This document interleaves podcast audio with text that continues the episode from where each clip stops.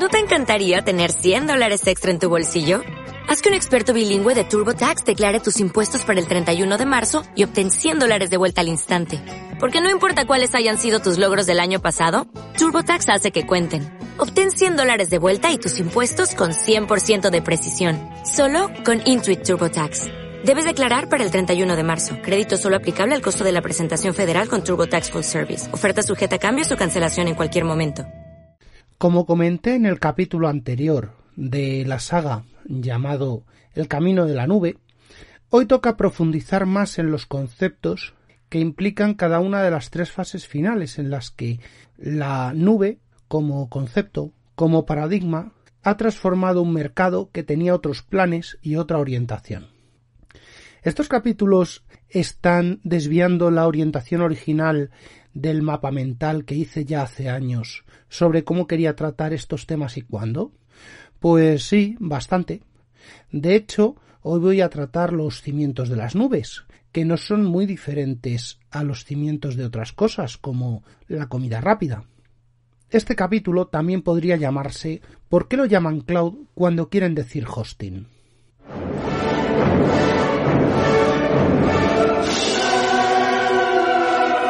Bienvenidos a Yo Virtualizador.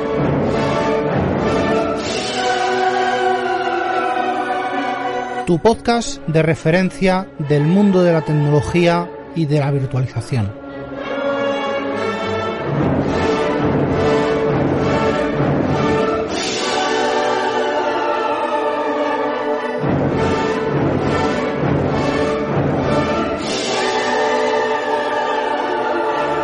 ¿Y cuáles son esos cimientos? Cimientos.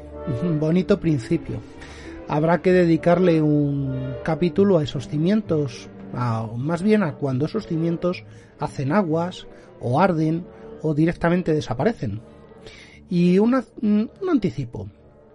Voy a dedicar varios capítulos a describir eh, cómo son los materiales de los que se construyen estos cimientos. Podemos reducir a tres los pilares básicos, como cuando estudiábamos historia, teníamos la columna jónica, dórica y corintia. Pues lo dicho, tres pilares básicos, los cuales van a ir normalmente capa sobre capa, y es que siempre cada capa va a necesitar algo de las anteriores. De hecho, serían cuatro, pero bueno, vamos a dejarlo ahí. ¿De qué pilares estoy hablando?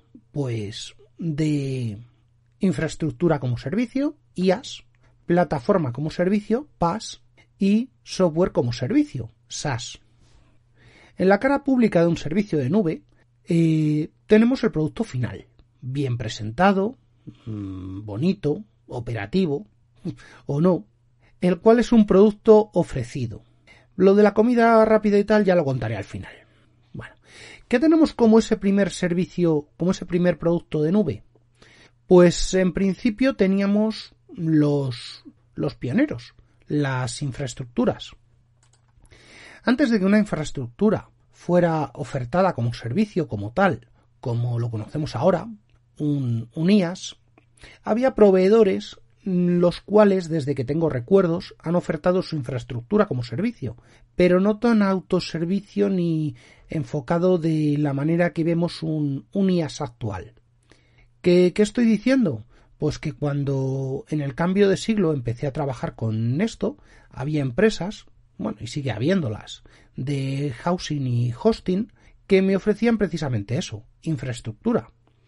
No tenía exactamente un panel con el que crear un usuario y hacerlo todo a golpe de ratón, pero bueno, aunque ahora sea así, sigue costando algunos correos, documentación y alguna reunión el poner en marcha eh, muchos servicios en según qué proveedores. Si nos fijamos en los hosting de la época, vemos que ha habido poca evolución. Un panel y poco más que controla una máquina virtual actualmente, o máquinas físicas también frente a los estándares de épocas pasadas. Bueno, sí, ha habido evolución. Ahora es todo más visual, más bonito. En épocas pasadas, bueno, pues había una VPN que daba acceso a una hilo o a una drag en un servidor alquilado o, o mejor aún, una web con un motor de CGI que interactuaba con esas consolas vía API. Bueno, pues ahí tenemos un ejemplo de IAS de, de, antes de que se acuñase el concepto de IAS, un servicio de infraestructura alquilado con un coste CAPEX y una administración. En aquella época, la gestión de licencias y la instalación era también un tema más complejo. No estaba tan depurado como actualmente, que se puede automatizar prácticamente cualquier cosa.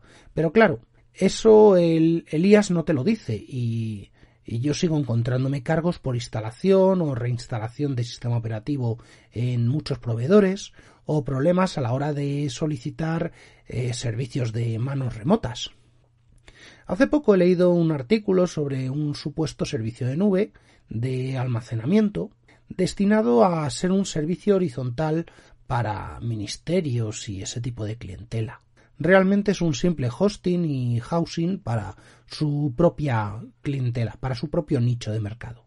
También hace unos días alguien me comentó que para reinstalar el sistema operativo de un host específico en un data center alquilado, le habían exigido los clásicos manuales de estudio, de oportunidad, de instalación, de paso a producción.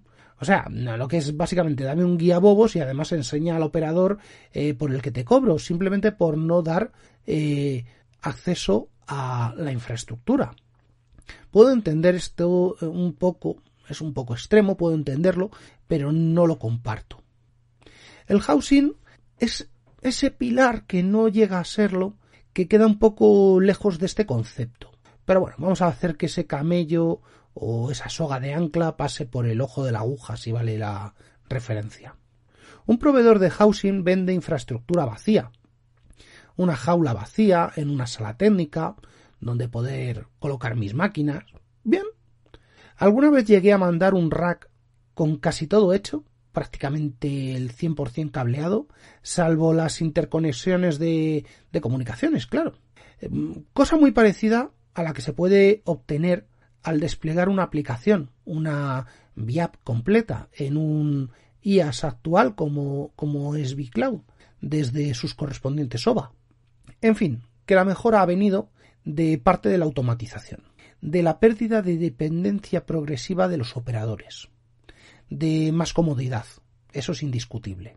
Pero también ha traído una abstracción que no había antes a partir de ciertos niveles. Lo que habitualmente, actualmente, mejor dicho, venimos a entender como infraestructura en la nube, es precisamente eso, alquilar equipos y olvidarnos de si un componente es de la marca X o marca Y, o si el combinado de componentes es acorde a la matriz de compatibilidad o de que exista esa matriz de compatibilidad, o cualquiera de esas cosas, puesto que esto ya debería estar hecho en las nubes modernas. Ojo, no siempre es así. Por lo mismo que comentaba antes sobre la abstracción, IAS nos proporciona una capa de abstracción con respecto a la localización física del centro de datos o, o la localización física dentro del data center o, o respecto a la marca de los componentes o de los servidores, de lo cual ya solamente vamos a preocuparnos del sistema operativo y, muchas veces ya ni eso de aquí en adelante. También desde este punto nos vamos a olvidar de cosas como por ejemplo del tema de las temperaturas o de la alarma de la puerta del rack o de si un servidor tiene o no una determinada licencia de componente de hardware, porque todo eso nos va a venir entregado como servicio de infraestructura. Luego ya veremos que esto todo esto tiene más trampas que una película de pero en fin, Dentro de esa infraestructura, donde antes teníamos, como ya he comentado, una interfaz, normalmente en el sistema operativo, o en los equipos de hardware, como pueden ser Hilo o DRAC o, cualquier otro IPMI, pues nos resulta que con la llegada de la virtualización nos encontramos con una interfaz que a través del API del hipervisor de turno nos proveerá de máquinas virtuales, eh, alejándonos de las físicas, puesto que ya apenas hay diferencia entre el comportamiento de una inmensa eh, mayoría de aplicaciones ejecutándose en virtual frente a esas mismas aplicaciones ejecutándose en físico. Y el rendimiento y la densidad que ofrece la virtualización eh, es infinitamente mejor. Aunque sin duda también se puede seguir optando a máquinas físicas, hoy en día y en casi todas las plataformas, aquí incluyo ya data centers con servicio de hosting o, housing, nos van a ofrecer virtualización de uno u otro tipo. Antes de continuar, vamos a ver qué capas caerían de cada lado. La aplicación tradicional está localizada en un CPD o en varios, donde el propietario de la aplicación también lo es del software, donde tendríamos la aplicación, los datos, los runtimes, el middleware, los sistemas operativos, de las infraestructuras donde tendríamos los servidores, físicos o virtuales, la capa física de almacenamiento, la capa física de red, la capa de seguridad de red, las licencias de la operación. Esto no lo digo yo, esto lo he sacado de las famosas diapositivas que casi todos los comerciales que venden eh, IAS eh, andan repartiendo por ahí. Así que si buscáis esto, lo vais a encontrar bajo el sello de Red Hat, de VMware, de HP, de Microsoft, Oracle, todos, de, de cualquiera. Así que sabiendo los puntos de actuación, vamos con la amiga. Aquí voy a tirar un poquito de historia y os voy a contar cómo fue uno de mis primeros proyectos de nube como IAS. Y es que eh, fue con un hardware que compramos, un hardware nuevo, eh, con un software que nos dejaron probar desde los laboratorios de Hewlett Packard y que me gustó bastante, así que asumí el rol de arquitecto de nube con el software de HP Matrix Operation Environment, HP eh, Matrix para los amigos, el cual se basa en un par de máquinas virtuales más un par de máquinas físicas, las cuales orquestaban absolutamente todo lo que fuera de HP y de no HP también, todo lo que se le pusiera a su alcance. Claro que se podía integrar con terceros, tal como VMware o Citrix, eh, dado que en la época Hyper-V ya se había inventado, pero así como otros ni estaban ni se les esperaba, pues bueno, se podía extender. Así que teniendo un aplicativo que podía hablar tanto con hardware físico como con APIs de virtualización, yo lo que podría ofrecer eh, y de hecho es lo que hice, crear un portal multitenant con una segregación por cliente al cual ofrecer un catálogo de servicios personalizado.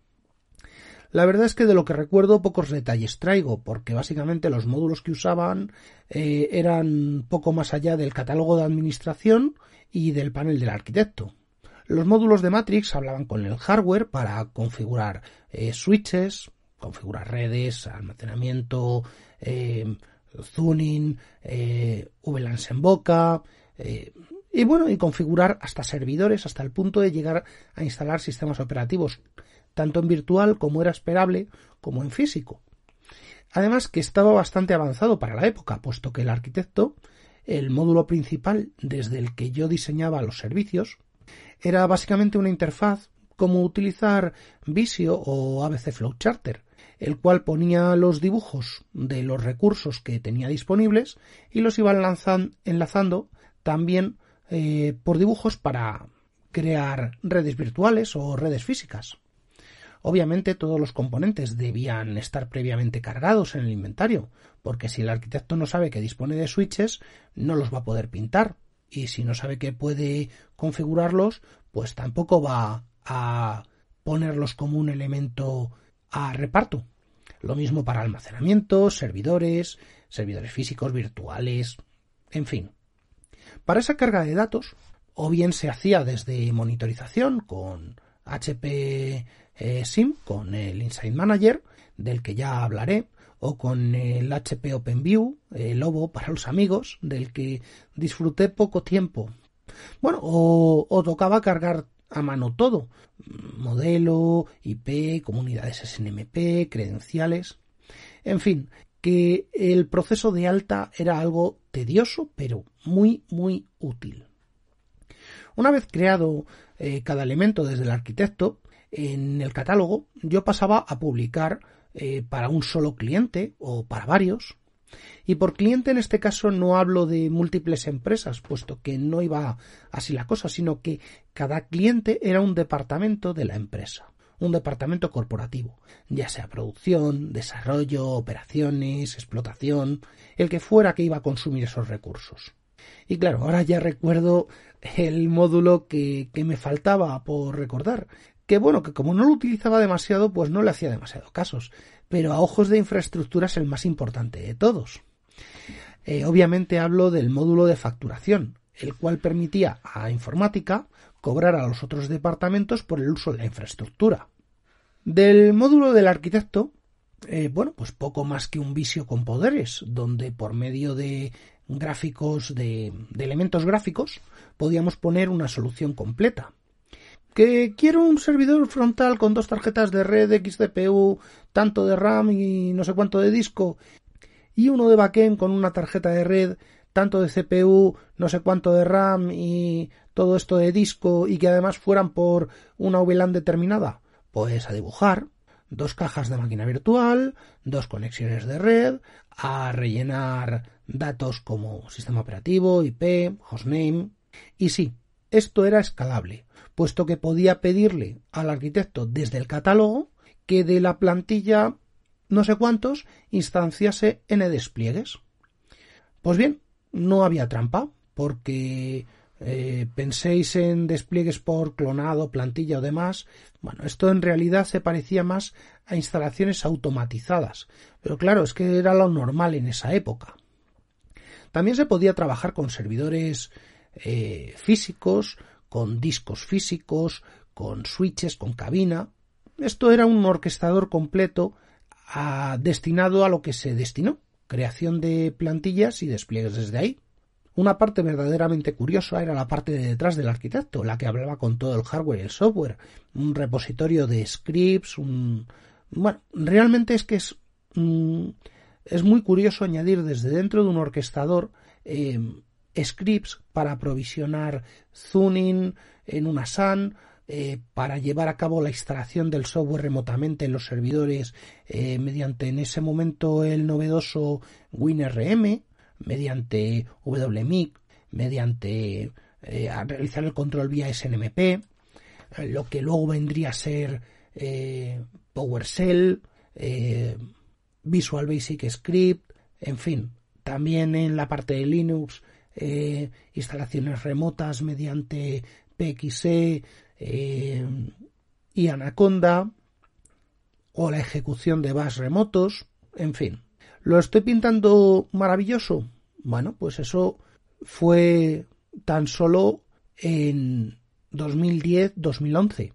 Estoy seguro de que antes también se podían hacer eh, ciertas cosas. Yo lo pillé en esta época y... ¿Y por qué no se comieron el mundo? Pues muy simple, pero es tan solo mi opinión, lo que vi. Y es que la realidad es que había muchos más fabricantes y la parte del arquitecto no es un eh, dibuja y corre, un draw and go. No basta con saber dibujar, sino que además hace falta saber qué es lo que se está diseñando, cuáles son sus requerimientos, y no vale esto y ya lo cambiamos a mano, o tú dame X y ya me apaño. Hacía falta más, hacía falta conocimientos de hardware, de implementación, de qué se va a hacer. Eh, no era trabajo para un junior o para alguien con un guía burros o el clásico especialista que viene a hablar de su libro, hacer su cosa y, y se va. Recuerdo una vez en una implementación de un producto de las dos veces que me he cruzado con Afaria. La primera vez fue con, con esto y ya comentaré cómo fue la otra porque venía con otro concepto parecido que no voy a tratar esta vez. Ya habrá tiempo para un capítulo de despliegues descabellados. El hecho es que nos solicitaron una imagen para un servidor de Afaria y nos pidieron una verdadera bestialidad. Cosas así como que 64 cores a 3 GHz y 128 de RAM, cosa completamente inabarcable con la virtualización de la época con lo que decidimos lanzarlo contra un servidor físico, donde se instalaría su buen eh, Windows 2008 con su base de datos SQL 2005 y decidimos entregar la máquina sin mucho más, porque nadie nos había dado absolutamente nada más que instalar. Ahí sí que viene el consultor, no sé si de alguna de las big lo que sea, que fuera en su momento, protestando porque el instalador no funcionaba. Y claro, es que la versión que traía para instalar era una versión demo limitada a 4 gigas, a 4 cores, con su propio motor de base de datos, que lógicamente eh, se, mosqueó muchísimo cuando eh, se vio intentando instalar en un servidor de verdad. Pero como nadie explicó, especificó más allá de los requisitos oficiales y un plan de diseño, lo que se entregó distaba mucho de ser lo necesario, pero cumplía con la documentación aportada. Y por eso digo, suelo decirlo también actualmente, que cuando hay un proyecto, lo que menos valor tiene es una sala llena de monos con máquinas de escribir, y que quizás no me hubiera llegado a mí ese problema de haberme consultado previamente como especialista sus verdaderas necesidades y objetivos, cosa que obviamente le impide la corbata. Por cierto, lo del facturador, aun en fases de desarrollo, es interesante tenerlo, porque en casos como este que cuento, sirve para prevenir o escarmentar a los encorbatados que tanto saben y que luego nunca eh, son responsables de nada, eh, de venir a rendir cuentas de los fallos que supuestamente nunca cometen. ¿O es que acaso Azure, Amazon, Google, Baidu y el resto de operadores de infraestructura no nos cobran desde el minuto uno por el uso de su infraestructura? Después de haber visto y sufrido este software, recuerdo que HP liberó su siguiente evolución, que era el Server Automation. Pero yo ya había salido de esa unidad de negocio, con lo cual no sé si continuaron, reconvirtieron o qué hicieron con aquel servicio. Y entré de lleno en el mundo de la virtualización, pero no en la parte que conocía, sino en una parte mucho más allá de la mera virtualización de servidores, del, del mero eh, cambio de físico a virtual de un data center. Primero de la mano fría y áspera de Citrix, con su servicio de despliegue de escritorios, al que, bueno, ya volvería ya tiempo después, ya, ya lo comentaré. Y bueno, pues mm, metiéndome con VMware Lab Manager y que en su evolución sería renombrado a, a vCloud y del que mm, me dio tantísimo gusto como dolor de cabeza. En fin, que me, me desparramo ya saliendo en batallitas y demás, eh, poco me queda hablar sobre eh, IAS, sobre infraestructura como servicio, que estoy seguro que en el mercado habrá algún producto más equivalente en potencia o funcionalidades en esa época eh, por parte de otros fabricantes. No, no llegué a catarlos. En resumen, que por IAS tenemos principalmente a los productos de los principales proveedores de hardware físico o virtual y de sistemas operativos eh, como HP en su día. Hoy tienen cosas más modernas, o VMware, o, Red Hat, o Microsoft y, más, que pueden darnos máquinas físicas o máquinas virtuales para uso y disfrute del administrador de, de sistemas.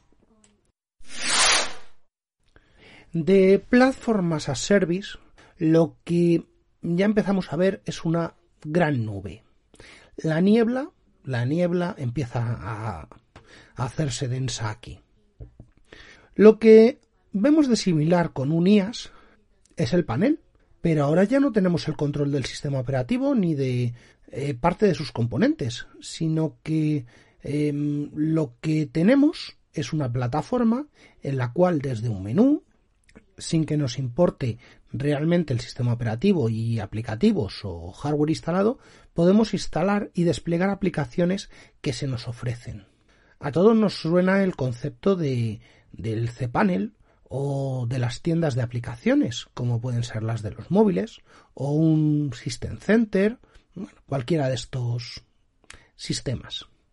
Pero claro, aquí vamos a centrarnos en lo que realmente es uno o varios servidores eh, de hecho, es que mm, cada vez estamos más lejos del concepto de servidor y donde, lamentándolo mucho, mm, vamos a dejar de interactuar con el sistema operativo para simplemente tener un panel con un menú en el cual se ofrecen una serie de alternativas con un botón con un botón para instalar o eliminar y una vez finalizado el proceso dejarían los servidores listos para funcionar con el aplicativo. Esto lo voy a dejar aquí colgando, puesto que la línea divisoria con el siguiente nivel, con el SAS, es bastante fina y difusa. E incluso una provisión de aplicación sin ni siquiera este tipo de panel saltaría al siguiente, al software as a service. Pero bueno, me estoy adelantando. Con este software lo que tendríamos sería una completa ocultación de la plataforma física donde está instalado y donde también se nos ocultaría el método de instalación, de provisión y demás parametrizaciones de dicho software. Del, IAS al PAS pasaríamos a perder los dos siguientes puntos de la escala, que es el control del sistema operativo y una importante limitación en gran parte del software que se puede desplegar. Existen pocos modelos comercialmente conocidos de PAS, puesto que suele resultar más ventajoso ir al siguiente modelo de SAS que quedarse en este punto intermedio. Que no digo yo que no tenga sentido, sino que simplemente es un intermedio por mucho que siga apareciendo en PowerPoints de consultores variados para vender servicios variados. Pero bueno, espera, a ver, espera, espera. ¿Esto es realmente así? Bueno, vamos a ver, para los usuarios de pie, para el consumidor final, sí. De hecho, no hay grandes diferencias a ojo de consumidor final entre IaaS, PaaS, SaaS. Todo esto es cloud, todo esto es nube, todo esto es el ordenador de otro. Bueno, pues eso. Así que aquí no quiero ver las cosas como un consumidor final. Es poco útil para mí y me imagino que para todos. Así que vamos a rascar eh, más en estas en estas dos últimas, ¿vale? En software as a service vamos a ver qué, qué es lo que hay y en y en plataformas a service vamos a rascar a ver qué, qué hay aquí realmente. Voy a reformular PAS desde un punto de vista menos comercial, más orientado de otra manera, más orientado a lo que es su concepto. Es decir, yo ya no pongo un IAS, sino que contrato un servicio sobre el cual tengo control de las máquinas. Y además voy a dar servicio de plataforma. Compro CAPEX y vendo CAPEX. Esto es ideal para unos cuantos. ¿Cuáles son las plataformas que me vienen a la mente ahora mismo? Pues las más básicas serían, por ejemplo, un servicio de Kubernetes, quizás un OpenShift o cualquier otro similar que nos permita entregar una cuenta a los desarrolladores y que estos puedan desplegar sus aplicaciones sobre mi plataforma de cómputo. Hay más. Otro como Azure, por ejemplo Azure Pass, eh, Lambda de AWS o Google Computing Service de Google, eh, que bueno, que, es que además se pueden contratar sin saber qué, qué IAS hay por debajo. También OpenStack estaría a caballo entre IAS y PAS, OpenNebula también estaría bueno, y la respuesta de VMware con Tanzu, también un, con su mal colocado vCloud for Service Providers, que también cubre el espectro entre IaaS y PaaS. A que todo esto tiene más sentido que lo de antes. Desde luego tiene mucho más sentido que lo que venden los consultores de los PowerPoint.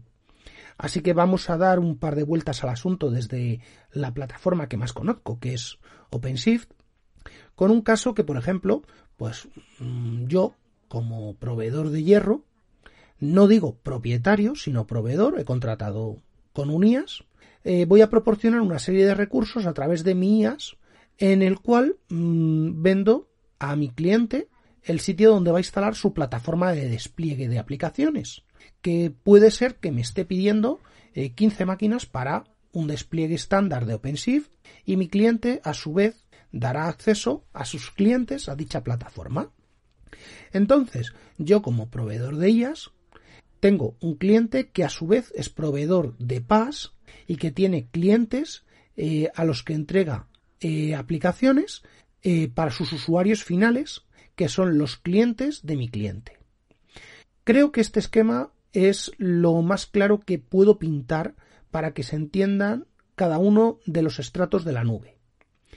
Estratos, cirros, cirrocúmulos, meteorólogos metidos a informáticos. Bueno, que me lío. OpenShift es una plataforma no demasiado complicada y que tiene mucho, mucho, mucho que contar, puesto que si bien el core se compone de una serie de servidores de trabajo, en principio cinco workers, más tres de control, que serían los master, y adicionalmente dos routers que ejecutan HAProxy, y adicionalmente una serie de máquinas virtuales para el servicio de, disco, servicios horizontales o como DNS, como DHCP o para backup o, o muchos otros servicios que se pueden añadir a esta plataforma para ampliarla. En fin, Desconozco si en OpenShift o en OpenNebula existe un elemento parecido a mi viejo facturador, pero donde sí lo hay es en VMware. Y vaya si funciona bien. Y funciona tan bien que permite realizar el control de tiempo y de los recursos tanto en máquinas virtuales como en contenedores. En cuanto a cerrar lo que viene siendo PAS, lo que nos diferencia de la capa anterior es su mercado objetivo. Como vine indicando antes, esto está más orientado a desarrollo que a infraestructura. El modelo de servicio de UNIAS es muy claro puesto que su objetivo final son los arquitectos, los administradores de sistemas, y ahí eh, entran cosas tan claras como Azure, AWS, eh, VMware, eh, G-Cloud o otros menos conocidos como el que ya he comentado de HP Matrix o Server Automation incluso Stack Scale. Y claro, PAS está orientado al desarrollador de software que quiere olvidarse de tener un servicio propio o de tener hierro propio y por eso aquí encontramos cosas como Google Cloud, eh, Franklin, Heroku, eh, Tanzu, OpenShift, Flynn, bueno, aparte de todo lo ya nombrado. Por último llegamos a la capa de Software as a Service, donde su cliente objetivo es el usuario final.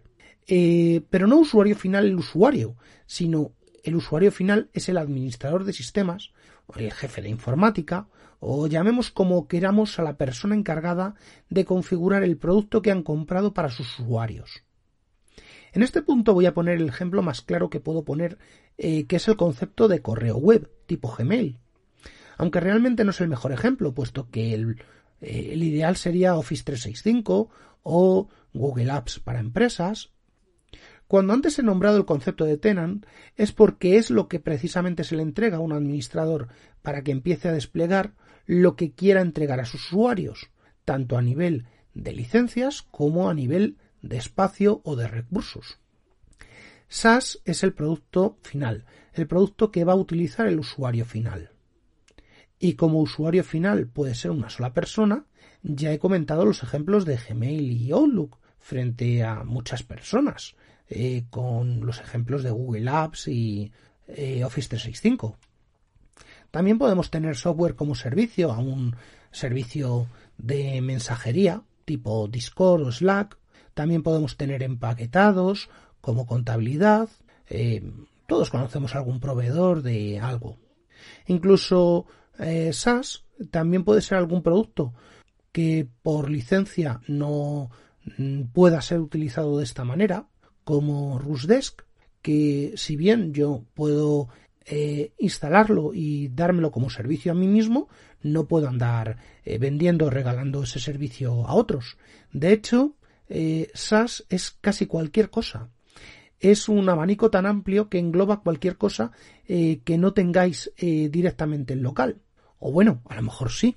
Hace mucho tiempo, discutiendo de este tema con ciertas personas, ya con cierto nivel, eh, bueno, eh, traduzco lo que me dijo. Eh, básicamente es que todo software, que software as a service es un mal término para un producto que es obvio, puesto que todo software entrega un servicio.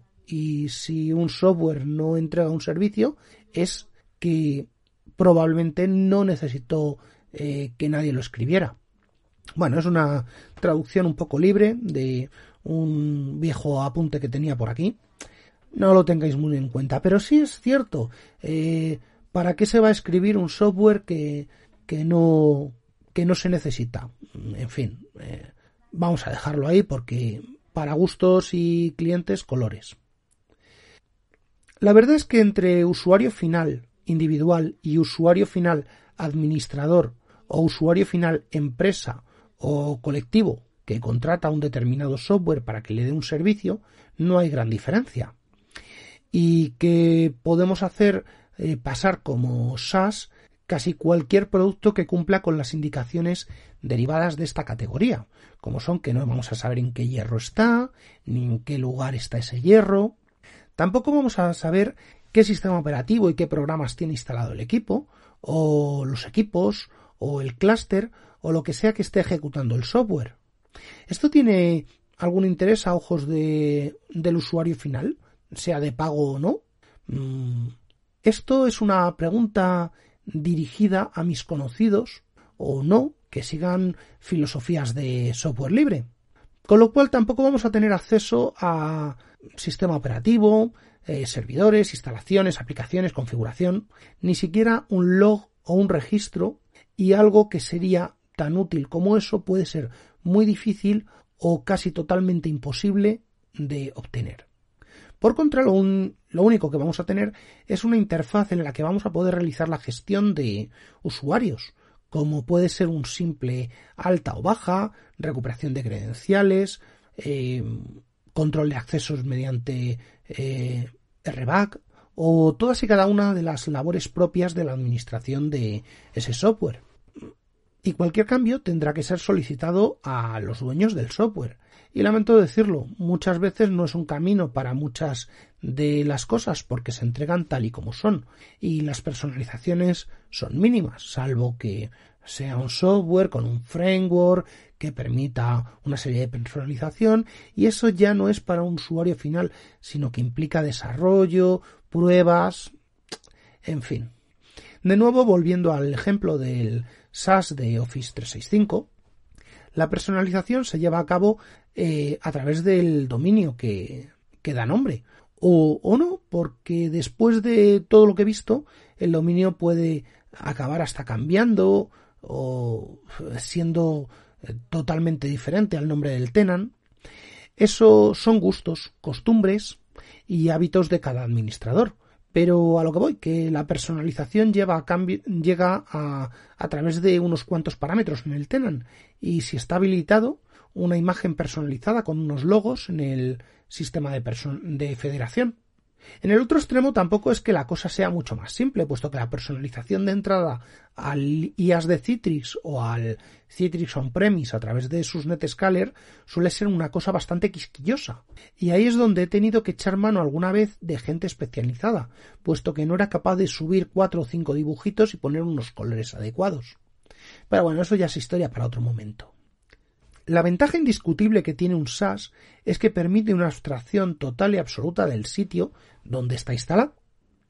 Y con eso quiero decir que el usuario del SaaS no tiene por qué saber si su programa está instalado en un hierro u otro, o en una marca u otra, o en un CPD de un país u otro, puesto que todo esto es transparente o al menos debería serlo. Así como también debería tener unos niveles de garantía de servicio o de nivel de ejecución. Ese mismo, lo que sea a, ese, debería preguntarse si ese mismo, ese mismo servicio, ese nivel de garantía de, de servicio, sería posible darlo en alguna otra de las, de las categorías y a qué precio. Y es que no es lo mismo un 80% eh, que un 95, que un 99 de los de 6 dígitos. Spoiler, eh, 99,9999 de disponibilidad supone menos de 30 segundos de indisponibilidad de cualquier tipo al año. Así que bueno, pues eso. No es lo mismo un best effort que un eh, 6 nueves. Por el contrario, este modelo también tiene grandísimas faltas. Por ejemplo, que la extracción y retirada de datos puede ser eh, compleja o directamente imposible y también habría que fijarse si cumple con las trabas burocráticas, administrativas, legales, que cada entidad política impone al tratamiento de datos mm, allá donde tiene competencias. Por lo tanto, es indispensable, al menos hoy, que en una empresa el responsable de tecnología que vaya a contratar este tipo de servicios esté correctamente asesorado. En este punto es donde deberíamos poner una donde podría pensar en meter una cuñita, pero bueno, el que quiera algo ya sabe cómo localizarme en yovirtualizador.com. Y todo esto lo podemos hablar. Y el que no sepa dónde localizarme, que se pase por la sección de enlaces de yovirtualizador.com, que seguro que encuentra una forma de comentármelo. Y ahora viene lo prometido, una buena analogía para ilustrar conceptos. Empezamos por el nivel más alto, software as a service. Esto sería equivalente al ir a un restaurante a comer. El siguiente nivel, el platform as a service, eh, sería como pedir comida a domicilio. Yo pongo la mesa, los cubiertos, etc. El siguiente nivel, el IAS, eh, sería como los kits de comida rápida para hacer, no un simple precocinado, donde pongo también el trabajo, el fuego, los cubiertos, la mesa. Y por último, los on-premise. Esto sería el final del escalón, donde compro los ingredientes, los preparo, pongo toda la infraestructura. No sé si me explico. Bueno, quizás un mejor ejemplo sería eh, una pizza. Eh, pizza as a service. On-premise sería preparar todo eh, como un verdadero hecho en casa. Desde la masa, ingredientes, cocinado. Tengo el control de absolutamente todo, pero requiere unos conocimientos a cambio de un, una libertad total. IAS sería la pizza congelada o precocinada o fresca, donde no hay tanto control porque ya viene montado todo, pero siempre se puede hacer un retoque o ampliación y, por supuesto, eh, elegir el punto de cocinado. Menos eh, necesidades y conocimientos a cambio de un poco menos de libertad. Platformas as Service sería la entrega a domicilio, donde ya viene todo hecho y solo tengo que ocuparme de poner la mesa, de lo que quiero tomar como acompañamiento, en fin, poca libertad, pero básicamente lo puede hacer hasta un encorbatado. Y por último, SAS sería ir al restaurante. Y ahí ya no hay nada más que elegir de la carta pero no voy a poder llevar mi propio vino. Bueno, sí, dependiendo del sitio y del precio, pero en principio el restaurante se encarga absolutamente de todo. Bueno, en fin, que tras nueve páginas de guion eh, el audio me va quedando un poquito largo. Así que hasta la próxima.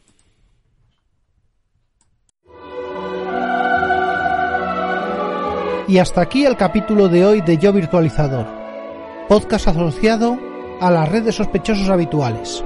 Suscríbete en fitpress.me barra sospechosos habituales. Para más información de contacto, suscripciones y resto de la información referida en el programa, consulta las notas del mismo. Un saludo y hasta la próxima.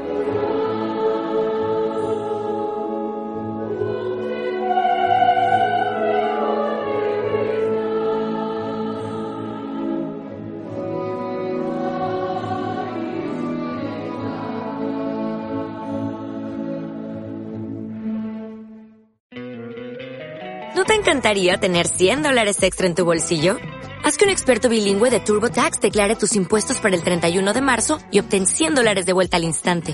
Porque no importa cuáles hayan sido tus logros del año pasado, TurboTax hace que cuenten. Obtén 100 dólares de vuelta y tus impuestos con 100% de precisión. Solo con Intuit TurboTax. Debes declarar para el 31 de marzo. Crédito solo aplicable al costo de la presentación federal con TurboTax Full Service. Oferta sujeta a cambios o cancelación en cualquier momento.